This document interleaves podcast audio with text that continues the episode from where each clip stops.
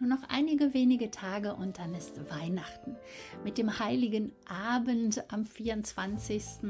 Da fängt ja diese Zeit an, wo man sich besinnt, wo man sich mit den Lieben umgibt, mit der Familie, mit Freunden und wo man nochmal das Jahr vielleicht reflektiert, aber auch nach vorne schaut, was wird kommen, aber auch einfach mal alles liegen lässt. Also Arbeit ist bei den meisten zumindest dann kein Thema. Ein Dankeschön schon mal an der Stelle an alle die, die an Weihnachten wirklich Wahnsinnsarbeit leisten, von Notdiensten im medizinischen Bereich und äh, ja, was es andere für Notdienste gibt. Aber der größte Teil der Bevölkerung hat ja dann wirklich frei und genießt diese Zeit. Und insofern möchte ich dir heute auch einen Buchtipp geben, weil du vielleicht dann auch die Zeit hast, mal in Ruhe, ja, bei einer Tasse Tee oder bei einem schönen Rotwein auf dem Sessel zu sitzen oder auch morgens im Bett oder abends im Bett noch ein Buch zu lesen.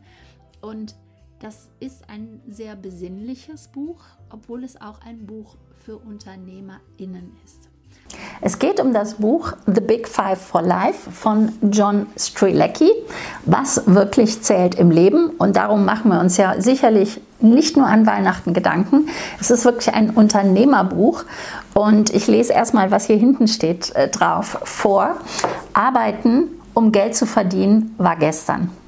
Ab heute lautet das Ziel Arbeiten, um persönliche Erfüllung zu finden.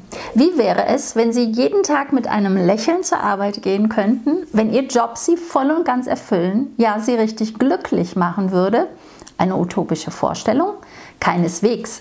Wie sich unsere persönlichen Lebensziele The Big Five for Life mit unserer Arbeit in Einklang bringen lassen, zeigt John Strelecki anhand der Geschichte der wunderbaren Freundschaft zwischen dem frustrierten Angestellten Joe und dem charismatischen Unternehmer Thomas, der die Geheimnisse seines Erfolges verrät.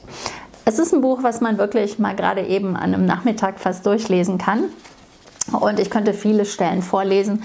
Exemplarisch mache ich das mal ähm, zu einem Thema und zwar, jetzt fange ich an zu lesen, jede Führungskraft, egal in welcher Position sie ist, muss sich auch um das Leben kümmern.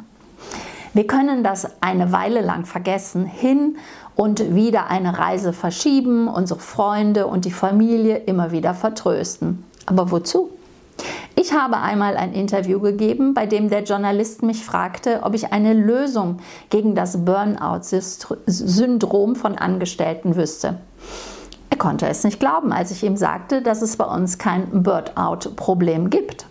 Ich erklärte ihm, dass es zum Burnout kommt, wenn die Leute Überstunden machen, um etwas zu erreichen, was ihnen nicht wirklich wichtig ist. Etwas, das einzig und allein dem Zweck dient, Geld auf ihrem Konto zu bringen, damit sie letztendlich aufhören können, es zu tun. In meinem Unternehmen ist alles mit dem Zweck der Existenz der Mitarbeiter und dem Big Five for Life verknüpft. Durch unsere Tätigkeit sorgen wir dafür, dass unser Leben ein Erfolg ist. Genauer, das ist unsere Definition von Erfolg.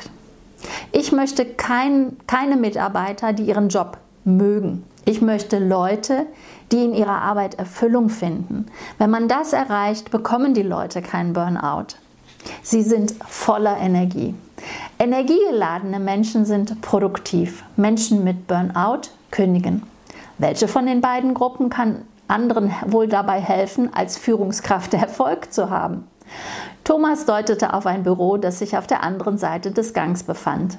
Siehst du den Mann dort drüben mit dem blauen Poloshirt und den grauen Hosen?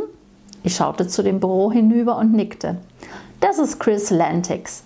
Thomas trat aus seinem Büro hinaus und zeigte auf einen seitlich abzweigenden Flur.